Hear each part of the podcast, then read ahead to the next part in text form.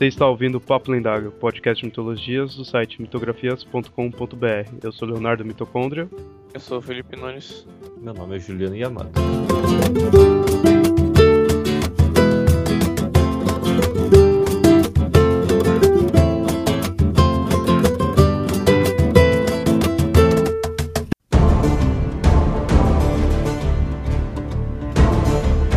Lenda que começou nos mitos gregos, mas que cresceu tanto a ponto de ultrapassar a própria mitologia grega, passando pelo misticismo, ufologia e a própria arqueologia. Uma das ilhas mais famosas e ao mesmo tempo nunca encontrada. Talvez a morada de uma civilização antiga e avançada. Talvez um local habitado por alienígenas. Talvez uma terra paradisíaca. Tudo isso é a ilha de Atlântida.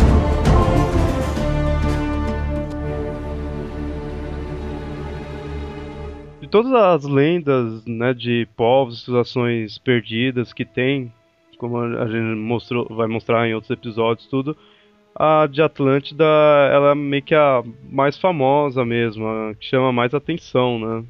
E sempre tem essa discussão da, da existência dela e da discussão da própria lenda em si, né? De como seria realmente a lenda e é, é antiga, né? Ela ultrapassou a questão da mitologia grega e acabou vendo que, virando um mito mundial, assim, tipo, tem várias versões do mito dela, várias teorias, né? Mas que eu falei, originalmente é da mitologia grega porque ela foi contada meio que originalmente por Platão, né? Nessa lenda que é, o Platão relata, na verdade, tipo, é, ele conta uma história que foi contada para ele que já tinha sido contada, né? Aquela história de quem conta um conto, né? Assim tudo já foi. Então muita coisa pode ter mudado, né?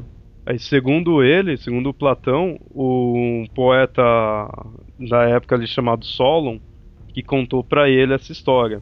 E esse tal poeta, Solon, ele tinha recebido essa história dessa lenda de um sacerdote lá no Egito, né? Numa época que esse poeta estava lá no Egito. E aí esse sacerdote falou para esse tal poeta né, sobre uma guerra antiga que estava tendo entre os atenienses e o povo atlântico. Né? E aí esse sacerdote conta toda a história, né, da Atlântida, tudo, né? Aí fala que seria uma ilha que estaria além do, do mar Mediterrâneo, né? Ele estaria além do que é chamado os pilares de, de Hércules.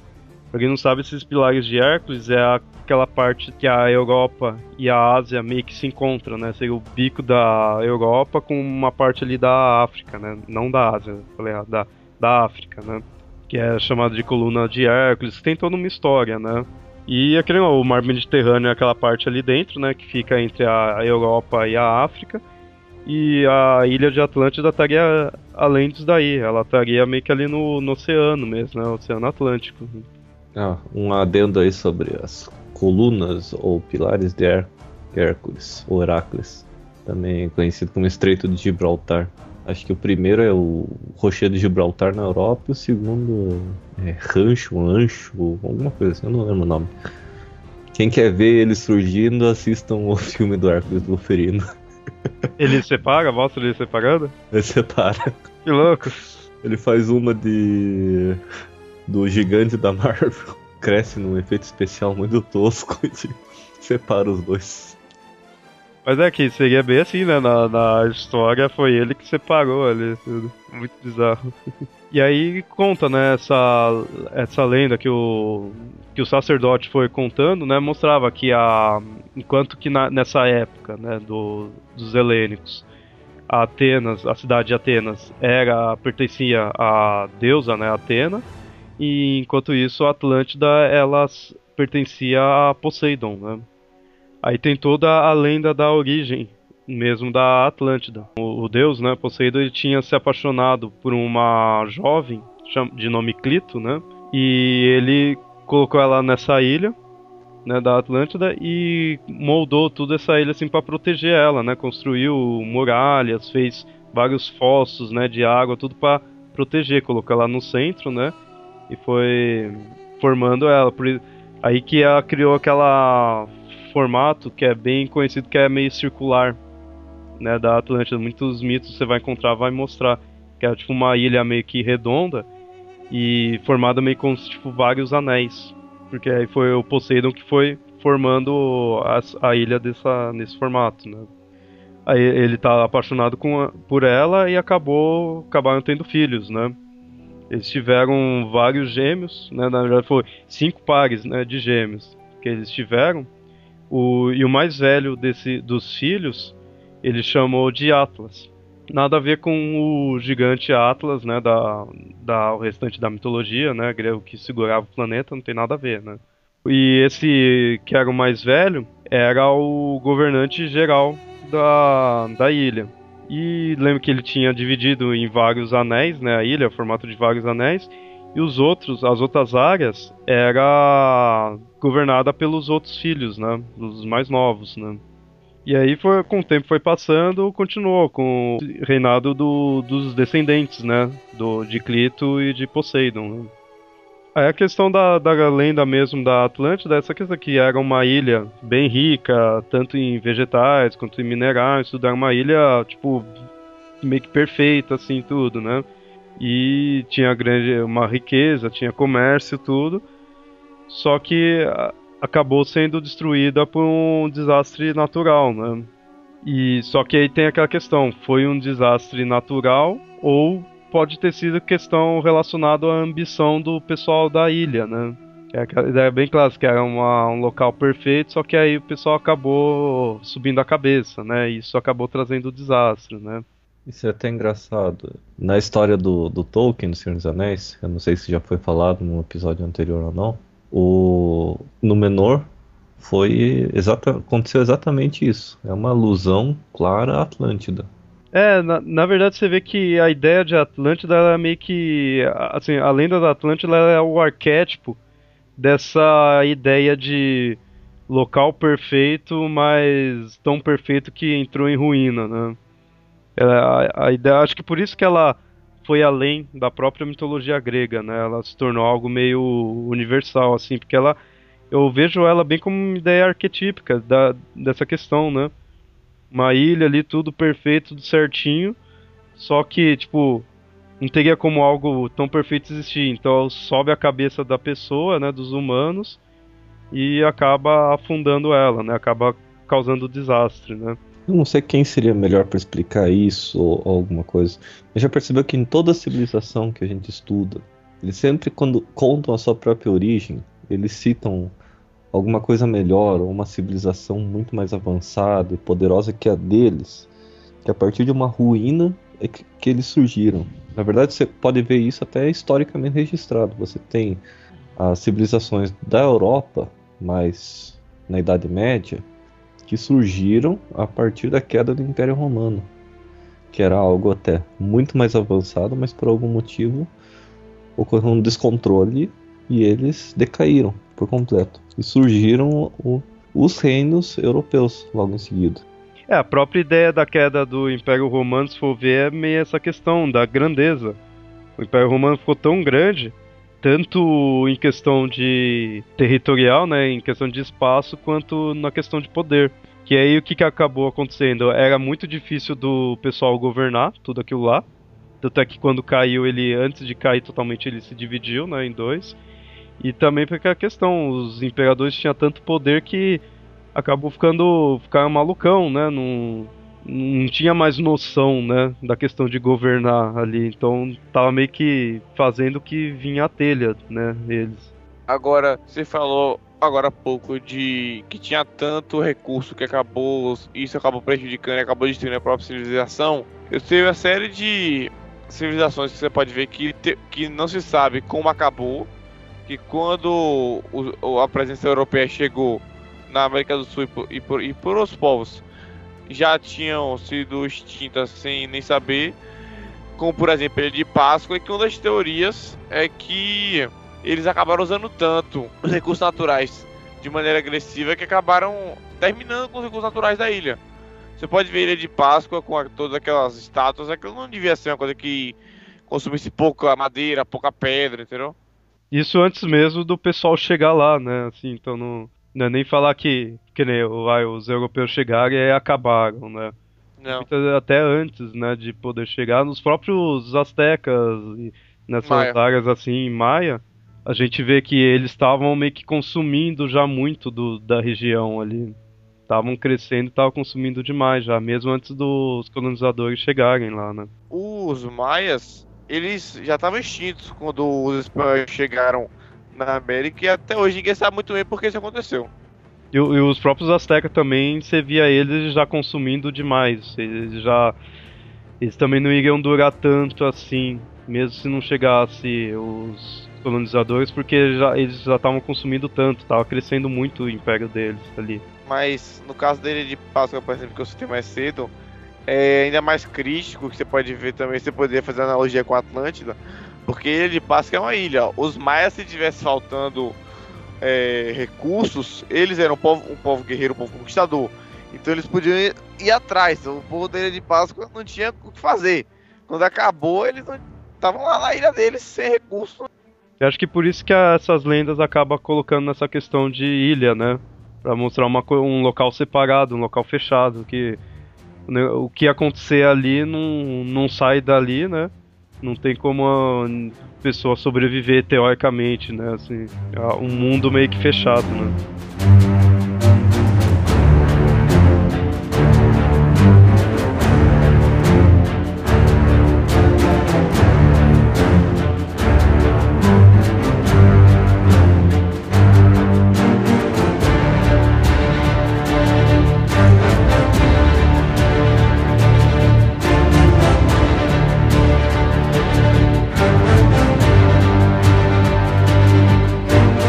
Também há outras lendas também referente à Atlântida, referente a essa questão da destruição deles. Tem uma teoria, isso voltado ainda até no, no, no mundo grego, né, digamos assim, que teria ainda a teoria que eles seriam meio que vizinhos ali da região onde teria as Amazonas e teriam sido atacados e destruídos, né, por elas. Então você vê que ainda continua no, na mitologia grega, né? E outros que também dizem que eles seriam povo mais evoluído para a época ali para os gregos, né? E eles perceberam que teria essa essa destruição do local e aí teriam saído, né, de lá. Aí eles foram para a África tudo e foi dali que foi descendendo os outros povos, né? A questão deles serem os primordiais, né? que você fala agora das Amazonas, eu só imaginei a cena da Mulher Maravilha descendo a porrada no, no Aquaman. É mesmo, se for ver Aquaman versus Mulher Maravilha é as Amazonas versus Atlantis. e você vê a. Você diz que na, na lenda as Amazonas teriam vencido. A, a Mulher Maravilha é muito mais forte que o Aquaman. É. Qualquer um dá porrada no Aquaman. Qualquer Até o Roqueiro Verde eu acho da porrada no Aquaman. é, ele só pode conversar com alguns peixes. Não tem aquela musiquinha.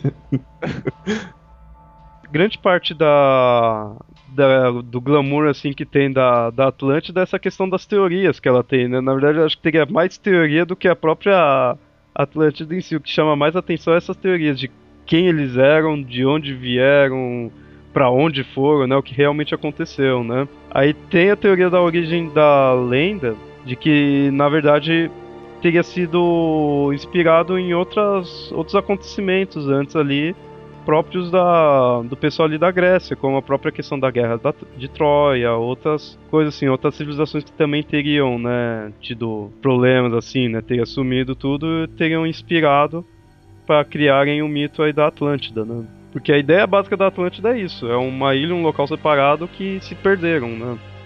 Ela, se for ver, não é tão. não é, não é uma ideia complexa, né? É uma ideia simples, né? E aí a gente entra na, como eu falei, na parte que mais chama a atenção, que é as teorias, né, do que realmente era a Atlântida.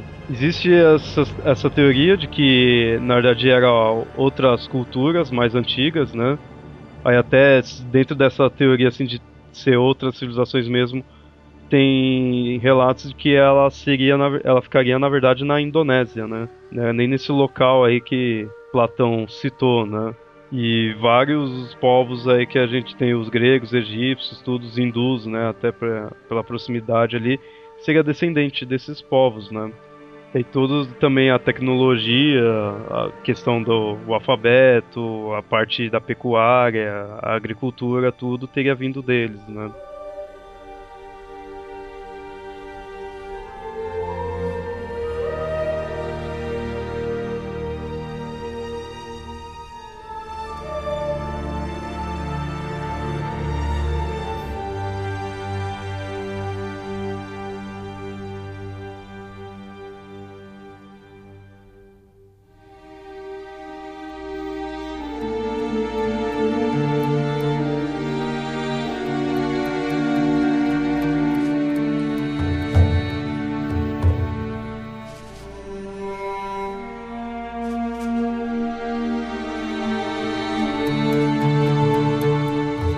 Outra teoria não, não muito conhecida que é chamada teoria de Tantalis, né? Que na verdade mostra que a, a ideia da Atlântida, na verdade é uma releitura de uma outra cidade que existiria né, na Grécia que teria tido esse problema né, de sumir. Mas é por causa de um, um terremoto, né? Que aí era a cidade de Tantalis. E aí no caso seria o nome dessa cidade é por causa do deus Tântalo, né? Que é o deus do lado do, povo grego mesmo, né? Então é uma teoria meio até não muito conhecida, né? Talvez por não englobar tanta coisa, mais fechada ainda, ainda fica na, no mundo grego, né? Se for ver essa teoria. É que você pensar assim, naquela época, as cidades-estados gregas eram independentes, então você tinha a possibilidade de uma cidade ter uma tecnologia mais avançada que outra, uma cultura mais avançada que outra. É só ver a paridade entre Esparta e Atena. Esparta era uma cidade mais envolvida com o militarismo, tanto que todo o treinamento e toda a população era ligada ao militarismo, enquanto Atenas era ligada à filosofia, à ciência básica. Então é capaz que tivesse um, alguma cidade envolvida só com engenharia, com maquinários e tudo mais, que usassem todo conhecimento para evoluir essa parte. Da mesma forma como aconteceu com Pompeia, né, já com os romanos, pode ter acontecido com outras cidades que sumiram de uma hora para outra e desapareceram. E fora que ali na Grécia a ilha é o que não falta, né? Ilha também, vulcões também não faltam. E acho que terremoto também, né? Normalmente onde tem vulcão, onde tem ilha, tem terremoto também. Existe uma ilha que foi encontrada no, acho que no oeste do, da Austrália, que ela já esteve emersa, ela já esteve em sub, superfície. Só que algum terremoto fez ela afundar. Tanto que foram encontrados até fósseis de dinossauros nessa ilha. Ela ficou muito tempo emersa e por algum motivo ela submergiu. Essa coisa de, de ilha ficar afundando, ficar sumindo cada hora, aparecer em um lugar, parece outro tipo de ilha. Não, não é a ilha de Lost. Tá? Não tem um pé gigante. é, e o pior é que aquilo lá era perto da. Do, de ser perto do Egito, porque aquela estátua era egípcia. Era egípcia, mas era perto de Sydney, né? É. Ou não, né? Não sei, cada hora tá num lugar. É, mas a Indonésia fica por que lado? Não fica mais lá? Tem aquela teoria que a Atlântida ficava lá na, no lugar da Indonésia. Viu? Cada hora a Atlântida tá num lugar diferente. Moveram a Atlântida. Tem uma roda lá no meio da cidade. Mas outra teoria que mostra esse negócio da Atlântida tá cada hora num lugar diferente é que eles falam que é, na verdade, é a Antártida, né? Tem a teoria que mostra que a Antártida é, na verdade, a Atlântida um professor lá que ele fez essa teoria, mostrando que acho que esse negócio das calotas. É um negócio meio doido aí, as calotas polares tudo consegue fazer com que os polos da superfície da Terra se mexam, né? O polo, da, o polo magnético da Terra se mexe, mas não de forma tão rápida, né? Assim. É inversão de polos é difícil demorar de acontecer. Ocorre de 3 em 3 milhões de anos ou até mais, dependendo do ciclo terrestre. Se você está numa época em que o, os continentes estão se abrindo, então ele é mais fácil de mudar. Mas quando está numa época em que os continentes estão mais agregados, é mais difícil de ocorrer. Isso eu tenho moral para falar mesmo. eu conheço a história desse cara. Você disse que é, como é chama a Atlântida estava na Antártida, então era um povo realmente muito avançado. Porque até hoje o povo sofre para passar alguns meses lá. Mas aí nessa teoria a gente ele mostra que tipo num a Atlântida a, ou Antártida, né, assim, o mesmo local ali não estaria na, no polo, né? Porque essa teoria faz com que os continentes se mexessem, né? Então, outras partes do mundo aí já se tornaram o Polo Norte, o Polo Sul, né? E aí nessa época a Antártida não estaria ali no, no sul mesmo, né? Estaria em outro local, de repente no Oceano Atlântico, tudo, né?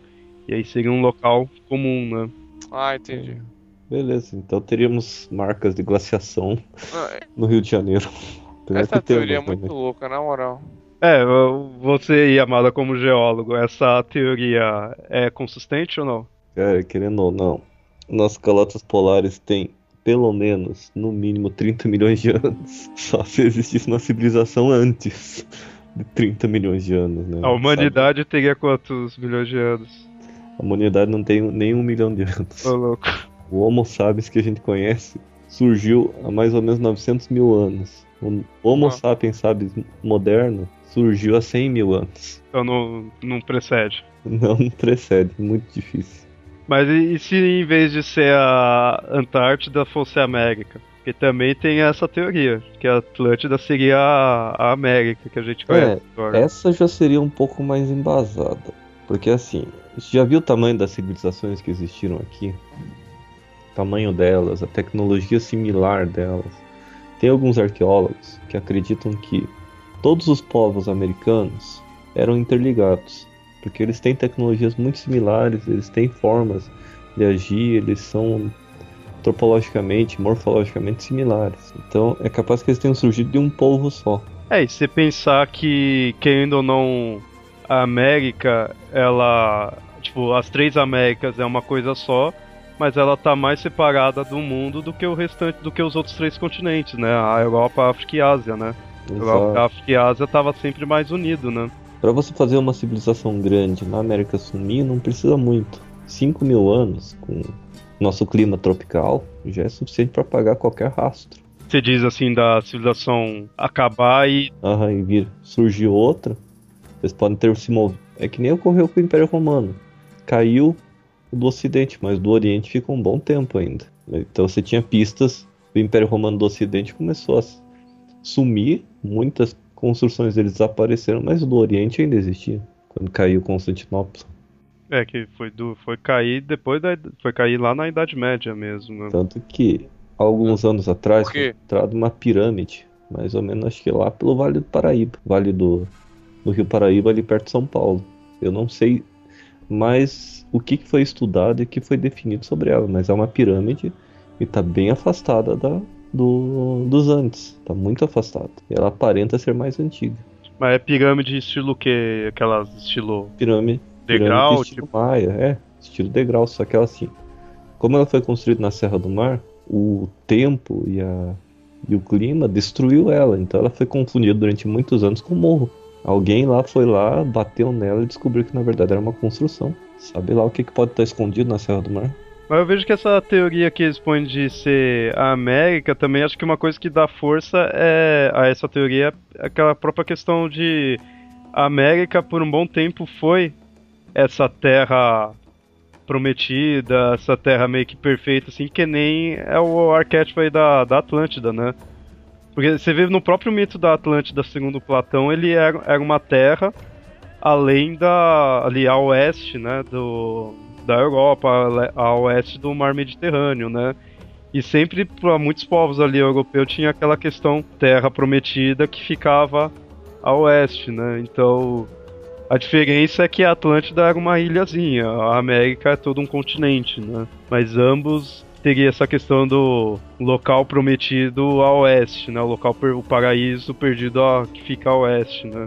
Como por isso acho que a gente tem aquelas outras lendas das cidades perdidas aqui na América, né? Tem bastante isso, né? De Eldorado, esses outros mitos, né? É engraçado que isso bate com. Lembra a lenda dos astecas de quem do retorno dos deuses deles? que eles foram confundidos com o pessoal de Cortez, a descrição deles, que é, vinham em barcos que tinham tecnologia avançadas e eram barbudos. A descrição das lendas eram batiam perfeitamente com os europeus. Aí tem aquela questão, é, indo um pouco agora, voltando um pouco para os astecas aí, tem aquela questão, ou é tudo uma coincidência, que a gente nunca pode tirar essa teoria, né, de que tudo é uma coincidência. Ou essa lenda, na verdade, dos cara, dos deuses barbudos que iria vir e tudo, foi meio que criada depois só para adequar ao acontecimento. Eu sou adepto dessa teoria. Inventaram isso que era deus dele depois, que o deus dele assim, inventaram isso depois. Eu, eu sou adepto dessa teoria. Ou existe também a teoria de que já foram uma vez antes ali então, tipo, esses deuses sempre foram somente os europeus, já foram uma vez para lá. Os astecas viram, consideraram deuses e depois quando voltaram, eles viram, né? Ah, é os deuses voltando, mas na verdade eram os europeus voltando, né? Tem essas três teorias, essa teoria também, né?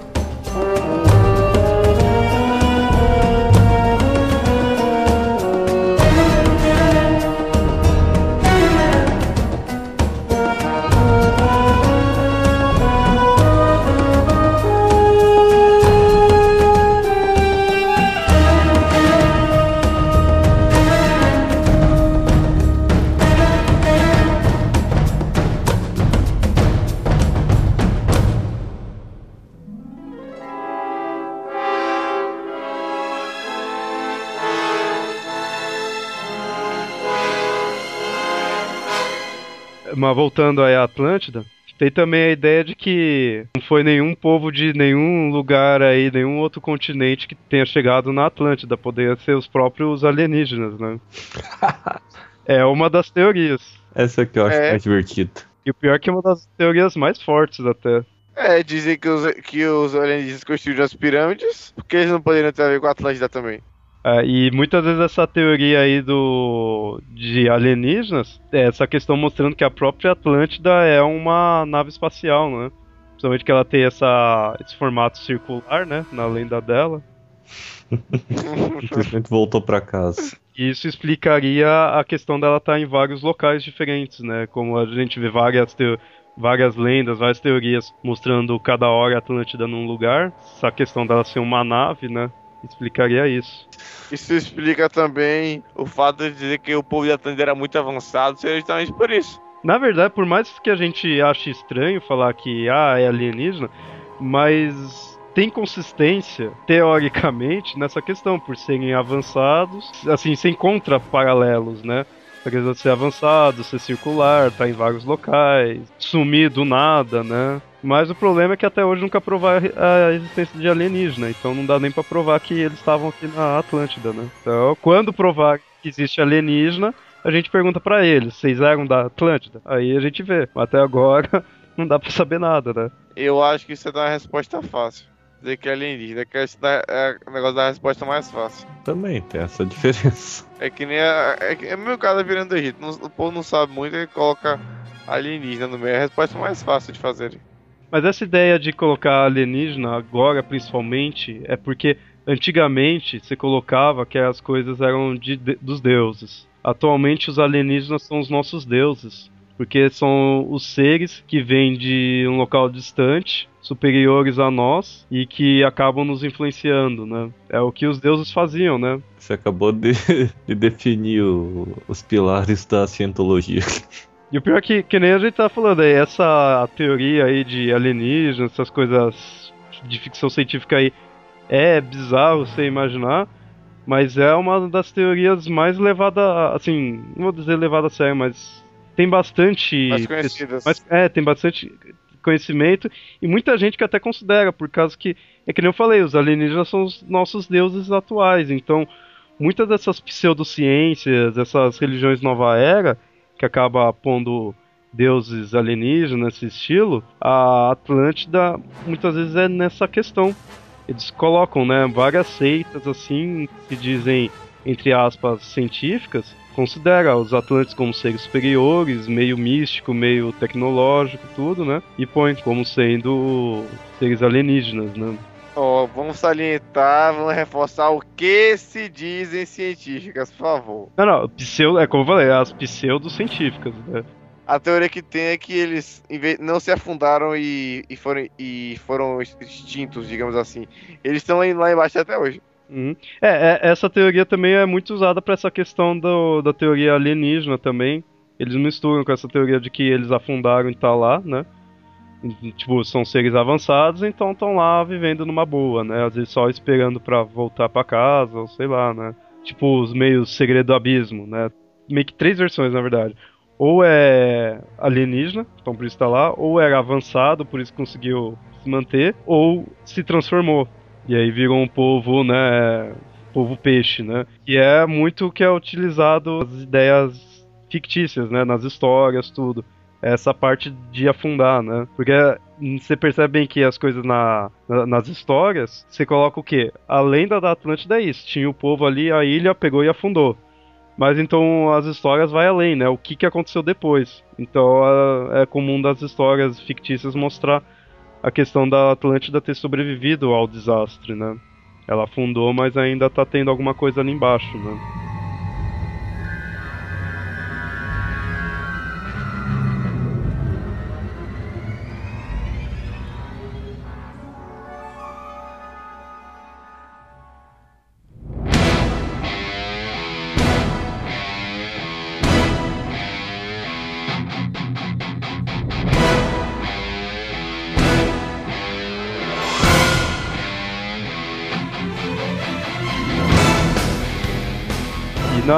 Da Atlântida a gente tem muita, muita adaptação, né? Em literatura, em quadrinhos, filmes, tem muita coisa, né? Aí que fica boa. É, é aí é a parte mais legal mesmo da Atlântida. Você vê que. É, é isso que é interessante, isso que eu tava falando desde o começo. Atlântida é um mito grego, mas a questão de ser mito grego é o de menos. Você percebe que é grego pela semelhança ali do nome e tudo, porque o grande legal dela é essa diversidade de teorias e essa questão da adaptação dela, né, na ficção. Aí a gente tem livros como o, agora o Felipe vai surtar aí da escritora do Brumas de Avalon, que tem o livro da queda de Atlântida, tudo. Deve né? ser um saco esse livro, na moral. Deve ser que Atlântida era comandada por mulheres e que os homens só sabiam pescar. Eu fico pensando nisso também. A gente tem também do. E ainda coisa de livro, né? Do Robert E. Howard. Quem não conhece é o criador do Conan. Essa adaptação de que o Conan seria um descendente muito, mas muito distante de um Atlante. Na verdade, o Conan ele é descendente do Ku, do Ku. É, porque não só essa questão do Conan ser descendente de Atlântida, mas como ele, ele tem histórias que se passam na Atlântida, né? Que é do Ku, rei da Atlântida. a gente tem um maravilhoso filme com o Kevin Sorbo. É assim, eu sempre sonhei em ver o Ku adaptado. Putz, ficou ruim essa frase. deixa, deixa, deixa. Mas é verdade. É. Apesar de que no Brasil acho que Cool não veio pra cá por causa desse trocadilho. Mas aí do, do Robert. Howard ele tem mesmo as histórias que se passam, né? Na Atlântida. Eu não sei dizer se no, nas histórias em si do Conan ainda existiria Atlântida. Não. Ela, já teria afundado, né? Então as histórias o do Conan seria era ainda, né? filho dos filhos dos filhos dos sobreviventes da Atlântida. Ele era um descendente muito antigo. Então a Atlântida em si seria muito, muito antiga, né? Que o próprio Conan já é de uma era antiga, né? Uma era anterior. E o do Ku seria mais anterior ainda, né? Exato. Mais antiga ainda. Que era assim, como o Robert E. Howard queria, não queria que o universo do Ku e do Conan se encontrassem, então ele colocou assim quase 100 mil anos de diferença. 50, eram duas eras de diferença o que a gente pensa do Conan é o que o Conan pensa do, do Gu, né? Assim, porque. Exato. O Conan pra nós seria coisa de outra era, né? Tanto que era assim. Eu lembro que tinha nas histórias um mago, que acho que um mago foi usado nos filmes. Eu não lembro o nome dele. Que o Ku derrota ele, corta a cabeça dele, coloca num baú e joga fora. Aí o Conan encontra esse, esse baú e fica conversando com a caveirinha do, do mago. É, porque o mago fez uma magia que ele precisava de alguém para restituir o corpo. Aí parece que o Conan descobriu o plano dele derrotou ele e destruiu a caveira. É bom. É bom esse, esse arco. É a única coisa que liga o Ku com o Conan diretamente. O resto é tudo assim, lendas e outras coisas. É, do, do Ku eu nunca li nada. nem, nem sei se chega a mostrar coisa muito na, nos quadrinhos, assim, né? Essa história que você falou era nos quadrinhos? Ah, era, já era nos quadrinhos. Então nos quadrinhos eles também seguiram essa cronologia, né? Que pra quem não sabe, o, o Conan e o, e o Ku é, é original de livro, né? Que muita gente não, não sabe disso. O livro do Conan já foi lançado no Brasil. E que um dia, se os deuses quiserem, pode ser que tenha um papo lendário de Conan.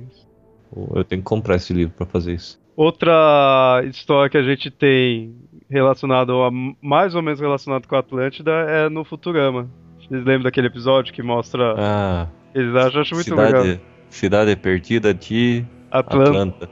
É, na verdade, Atlanta. Acho muito legal que é os meio peixe caipira. Cara, eu me matei. Cara. O filme da Disney, alguém lembra? Ou só eu? É, chamava Atlântida eu... mesmo, né? Atlantis. Eu nem assisti. Atlantis, né? Acho que eu nunca assisti. Eu assisti essa desgraça. Eu é. assisti, mas como eu tinha 6 anos de idade, eu não achei uma desgraça, não, mas tudo bem. Tem coragem de assistir? Nem fuderam. que Atlantis é assim. Eu não Se assisto... na época já não foi uma coisa boa pra eu ter lembrado até hoje em dia, então. Tanto que Atlantis era a cópia descarada de um, de um anime que existia cinco anos antes, eu não lembro o nome, acho que era Mimia, Pedra Azul, ou não sei o que, ou o Mistério da Pedra Azul, alguma coisa assim. Outra adaptação que a gente tem aí da, da Atlântida, na ficção científica, agora é na própria série Stargate.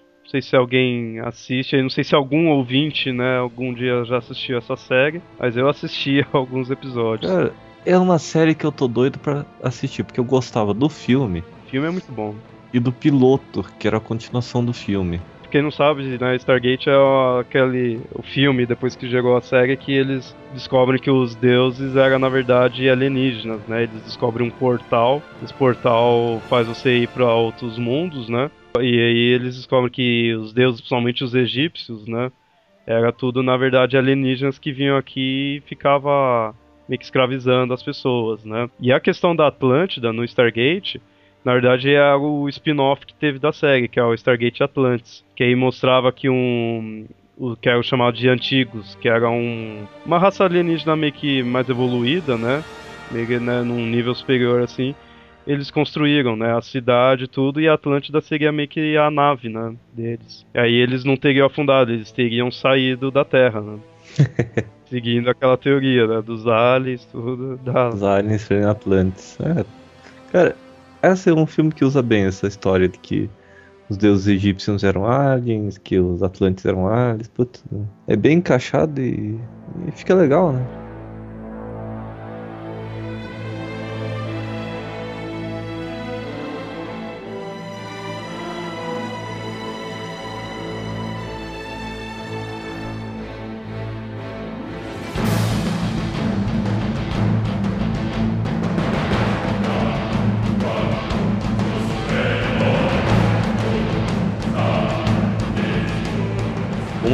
Gostei foi aquele jogo do Indiana Jones, Fate of Atlantis, Destino de É. Atlantis. Era pra jogar no Windows 3.11. Eu só ouvia falar disso daí, eu nunca cheguei, acho que, a jogar. É bom? Era bom. O jogo é de 94, eu sou de 93. Cara, era bom o jogo. Era Adventure. Adventure. Tô ligado. É, eu já ouvi falar mesmo. Eu acho que eu, se eu vi, eu vi de relance, assim, mas eu já ouvi falar que foi bem importante o jogo, assim, questão do, da repercussão, né, que deu pra esses tipos de jogos. Porque pra quem não sabe, o Indiana Jones and the Fate of Atlantis era um, um roteiro pro quarto filme do Indiana Jones, que nunca foi aproveitado. Aí transformaram no, no, no jogo. E eu ouvi falar que acho que vão estão pensando, né, em fazer um quinto filme e vai ter coisa, acho que de Atlantis, se não me engano. Ah, não, já tá na hora de aposentar o Indiana Jones, né? É, Ah, agora vai ser o filho dele, o. o Shia Buff. É, Bom, outro jogo que a gente tem aí também, relacionado a Atlântida aí, foi do Age of Mythology. né? Uh, nem me lembro. Eu adorava esse jogo. Eu só não gostava porque que- não era que nem o Age of Empire 2, que você podia fazer um exército gigantesco. Teu exército era muito limitado e os terrenos eram pequenos. Eu lembro que eu gostava que era na- meio que nessa época aí que eu tava começando realmente a ter gosto por mitologia, tudo aí, né? Então veio na hora certa pra mim esse jogo. Que é, pra quem não sabe a relação que esse jogo aí tem de, com Atlântida é porque o personagem principal, né, o Arcantus, ele era né, um Atlante. Sobrevivente, né? Porque era, o jogo se passava logo depois da, da queda de Atlântida. Eu lembro. Que era, na verdade, relatava a guerra dos olimpianos com os titãs, né? Era porque eu lembro. a- história do primeiro jogo eu não me lembro, mas a do segundo jogo, se eu não me engano, que tem isso dos titãs que o. Que tem um seguidor, um maluco lá que ele quer renascer Cronos. Ah, é Aí você- verdade. A segunda guerra do- do, Aí você tem que impedir ele de renascer Cronos. Em os quatro povos você podia escolher tinha os Atlantes. Que eram Atlantes, os egípcios, os gregos e os nórdicos. E os deuses dos Atlantes eram os titãs. E no primeiro tem esse negócio dele ser Atlante tudo, mas você não mexe com essa parte do, dos titãs, né? Eu acho que eu cheguei a jogar o 2, então eu lembro um negócio assim.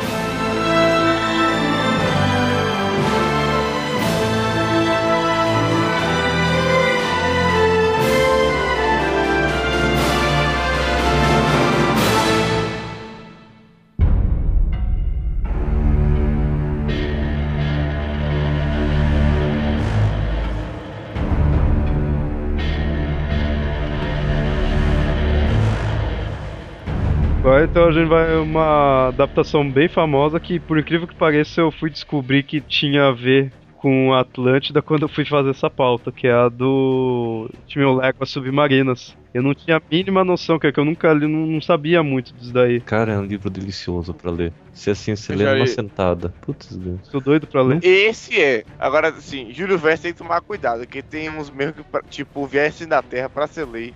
Como o primeiro livro, você nunca tendo lido Júlio Verne é complicado. Cara, foi o primeiro livro que eu li. Viagem ao Centro da Terra. Qual? Ah, não, não sei se é essa ver ele descrevendo o rosto. É que você gosta disso. É, não, cara, eu li Foi na- aí que você época, resolveu virar geólogo, né? Eu lia na época que. Tanto que eu tenho até que reler o livro.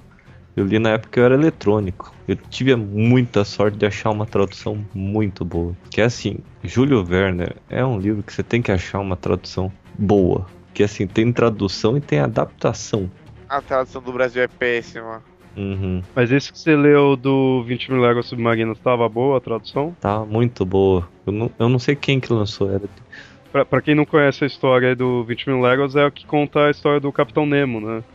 Que aí ele tinha o submarino, antes de da gente inventar o submarino, né? Ele já tinha, é o Nautilus, e aí ele encontra a Atlântida, né? E aí ele pretende morar lá, né?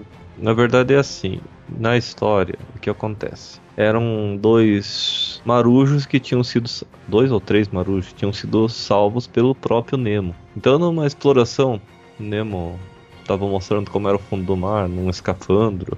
Ele indica umas ruínas embaixo, submersas, e aponta para um dos, dos convidados dele. Ele não entende. Aí o Nemo simplesmente esfrega a mão em cima de uma pedra e aparece a palavra Atlantis. E aí que ele entende. É boa, é uma das poucas citações. Mas então não, não fica falando que é a Atlântida? Não exatamente. A história se, se desenrola em cima do da viagem submarina. Ela não é em cima da Atlântida. Acho que por isso que talvez eu não soubesse que era, porque eu, eu nunca li, né, assim... Vale a citação mesmo, porque foi a primeira vez que no livro o cara chega a visitar até o Mar Morto, o Mar Vermelho, bem o exato local onde Moisés fez a, a travessia. Aí o convidado, eu não lembro exatamente o nome dele, que faz muitos anos que eu não leio o livro, fica se perguntando se não, não encontraria restos das carruagens egípcias que foram destruídas pela, pela onda. Eu tô com uma raiva agora porque você falou do Nautilus, do Capitão Nemo. Eu lembrei da porra do Ilha Extraordinária. Você leu os quadrinhos? Sabe Me quem- falaram que é muito bom, eu nunca Então, consegui lê os ler. quadrinhos que aí você para com essa raiva, que aí pelo menos você lembra dos O quadrinhos. quadrinho, eu tenho eu tenho quase certeza que é bom, porque é do Alan Moore, então a coisa deve ser boa. Mas é porque aquele filme é muito ruim. Quem lê 20 mil Legos Submarinas vai identificar mesmo que a melhor descrição do Nautilus é a do Liga Extraordinária. Você falou do 20 milhões submarinos, se alguém tiver interesse em ler Júlio Verne, é o livro que eu considero o melhor pra começar. É, também. Agora, outras referências aí que a gente tem é nos quadrinhos, né? Na Marvel e na DC. A melhor mesmo é a Marvel. É, eu sou Marvete, eu conheço mais da Marvel, né? Cara, eu sou decenalta e prefiro Atlântida da Marvel. Eu sei que na Marvel a gente tem o Namor, que é ó, meio, meio Atlante, meio humano, né? Que foi abandonado na Terra para morrer. Que é desde a época da, da Segunda Guerra, né? A colega do Capitão.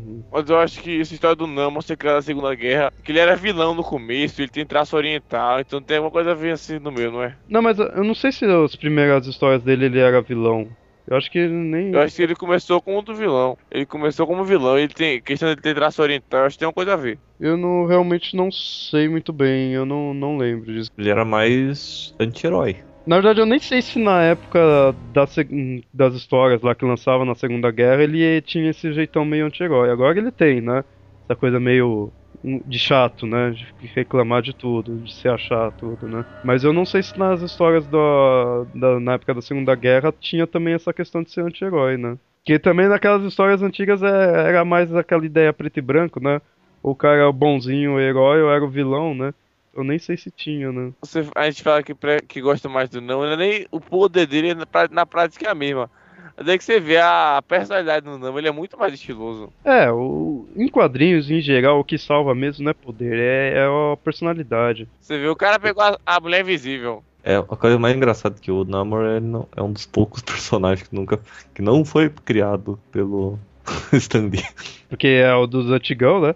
Ele, Capitão, Buck, Tocha Humana original, né? O, o Namor é da, da época aí dos invasores, né? É o, é o Namor, Capitão, Buck, Tocha Centelha, Spitfire, Union Jack. Eu tentar lembrar mais algum. É esses daí, que era a equipe né, deles, né? Tô lembrando esses assim que ultimamente nas histórias do Capitão eles põem bastante coisa isso daí. Eles relembram muito essa época. Mas então, a relação com a Atlântida é essa, né? Dele ser meio Atlante, meio humano. E na Marvel os Atlantes tem muito essa questão de ser vilão. Até eles são. Tem uns deles lá que eles são azuis. O Namor era meio a meio, né? Ele era meio humano, então ele tinha aparência normal, tudo. E os Atlantes sempre tinham essa questão de estar tá tentando dominar a superfície, né? O Namor mesmo, né? Já teve vezes que ele atacou a superfície. E a história dos Atlantes na Marvel tá ligado na época da criação dos próprios humanos, né? Que é veio os celestiais, que é aqueles gigantes, aquelas armaduras gigantes, né? Criaram a vida aqui na Terra. Aí criou os humanos, os Atlantes, os Deviantes e o, acho que os Lemurianos. Aí os Atlantes acabou, né? Foi, teve aquela questão, foi criado na superfície e acabou afundando, né? Aí que virou o pessoal meio peixe, né? meio, meio híbrido, né? Da DC, qual que é a versão? Precisa mesmo falar que é tudo igual, pomba. O Aquaman ele foi copiado descaradamente. O Aquaman também é híbrido? Ele é híbrido, ele tinha uma. Se não me engano, acho que a mãe dele era. O, não, o pai dele era um, um, um humano, um feiticeiro, e a mãe dele era rainha de, de Atlântida, Atlanta. Só que ele nasceu loiro. Os Atlantes de cabelo loiro eram um sinal de mau agouro, ou de grande destruição, grande devastação. Acho que a mãe dele, para que não matassem, levou para casa do pai dele. E ele foi criado na Terra. Um dia ele ia se afogar e não se afogou e viu que era meio. É porque assim, os Atlantes, eles os Atlantes da DC tinham uma fraqueza, eles não podem ficar mais de uma hora longe da água, da água no mar. O que aconteceu? O, o Aquaman não tinha esse problema, podia ficar quanto tempo fosse fora da água. A única diferença é que a água deixava ele mais forte. Podia ficar sem tomar banho que não tinha problema. A água faz ele mais forte, não. A água faz ele menos patético. Que ele fora d'água. É... Não, esse que é o pior, velho. O Namor eu acho o personagem tão legal. E, tipo, se você for ver ele, o Aquaman é a mesma coisa. Na verdade, o Aquaman é até mais ainda, porque o Aquaman ainda pode falar com os peixes. O Namor nem isso. O Aquaman, ele é um bucha. A ideia que eu tenho do Aquaman é um pouco menos patética. Porque em vez de ser a imagem clássica do Aquaman, eu conheci ele mais pelo desenho que tinha na Liga da Justiça que é aquela versão dele que ele é cabeludo, com barba, que tem o. tem um arpão. É essa aí, que é tipo o rei de Atlântida, é menos pior, entendeu? Cara, essa fase eu lembro quando ela começou na HQ. Que até li essa história, assim, foi uma das primeiras histórias do Aquaman que eu li. Conheci o Aquaman pelos Super Amigos, então não, a, a imagem de bucha dele eu não consegui tirar. Tem um pior, né? Tem o Homem-Sereia, pô. no Bob Esponja. Aí como eu, eu tanto que eu sempre pensei que o Aquaman fosse desse jeito, com o arpão e, e a barba assim. Então o Aquaman não é tão ruim. Aí essa versão do Aquaman é legal até. O Aquaman mesmo é um mundo. O pior é que até o Aquaman tem o sidekick dele. O Aqualad. E pra quem não sabe, o nome do Aquaman é Arthur, né? É uma é clara referência, né? O cara é rei, chamado Arthur. O rei Arthur. Olha só. Na verdade foi o nome que ele ganhou no, na Terra, né? Pelo, o faroleiro que achou ele. É, no, no mar ele é chamado de Aquaman mesmo? Qual que é o nome dele? Não, ele é chamado de Orim. Ah, tá. Orim é o nome atlante dele, né? Não, não faria o menor sentido, né? Os Atlantes chamar É que nem o, o Superman não é o Superman, é Kal-El. Mas e a origem dos Atlantes na DC? Você sabe qual que seria? Porque eu sei que é um povo meio... Ele tem bastante coisa de voltado pra magia, né? Era um reino mágico que principal rei dele era o Arion. Eu só conheço ele pela crise. É, eu também, eu só, só sei ali na crise. Na verdade era uma história, acho que eram os guerreiros de Atlântida, ou os cavaleiros de Atlântida, ou coisa parecida, que o Arion era o personagem principal, que era uma tentativa da DC de contar como que a Atlântida fundou. Cara, melhor, uma das melhores versões, depois da versão do Aquaman cabeludo com gancho na mão, é o Aquaman zumbi.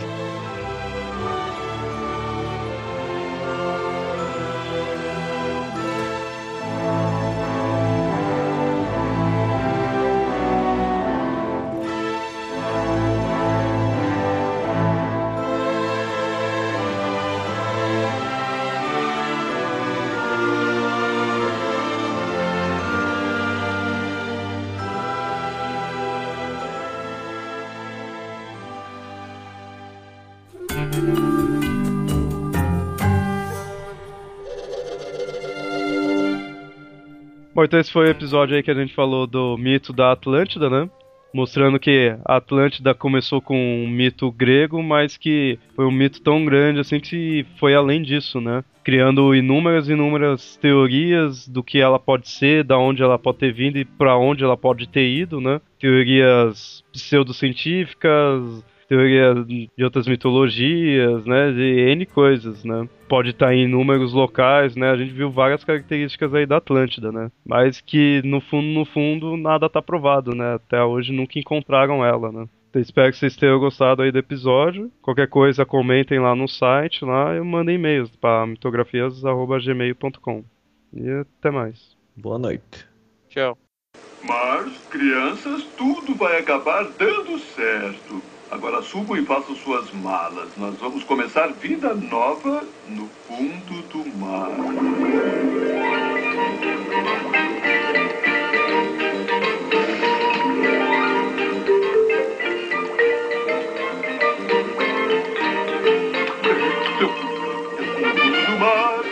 Fundo do mar, não haverá acusações. Só tem crustáceos no fundo do mar.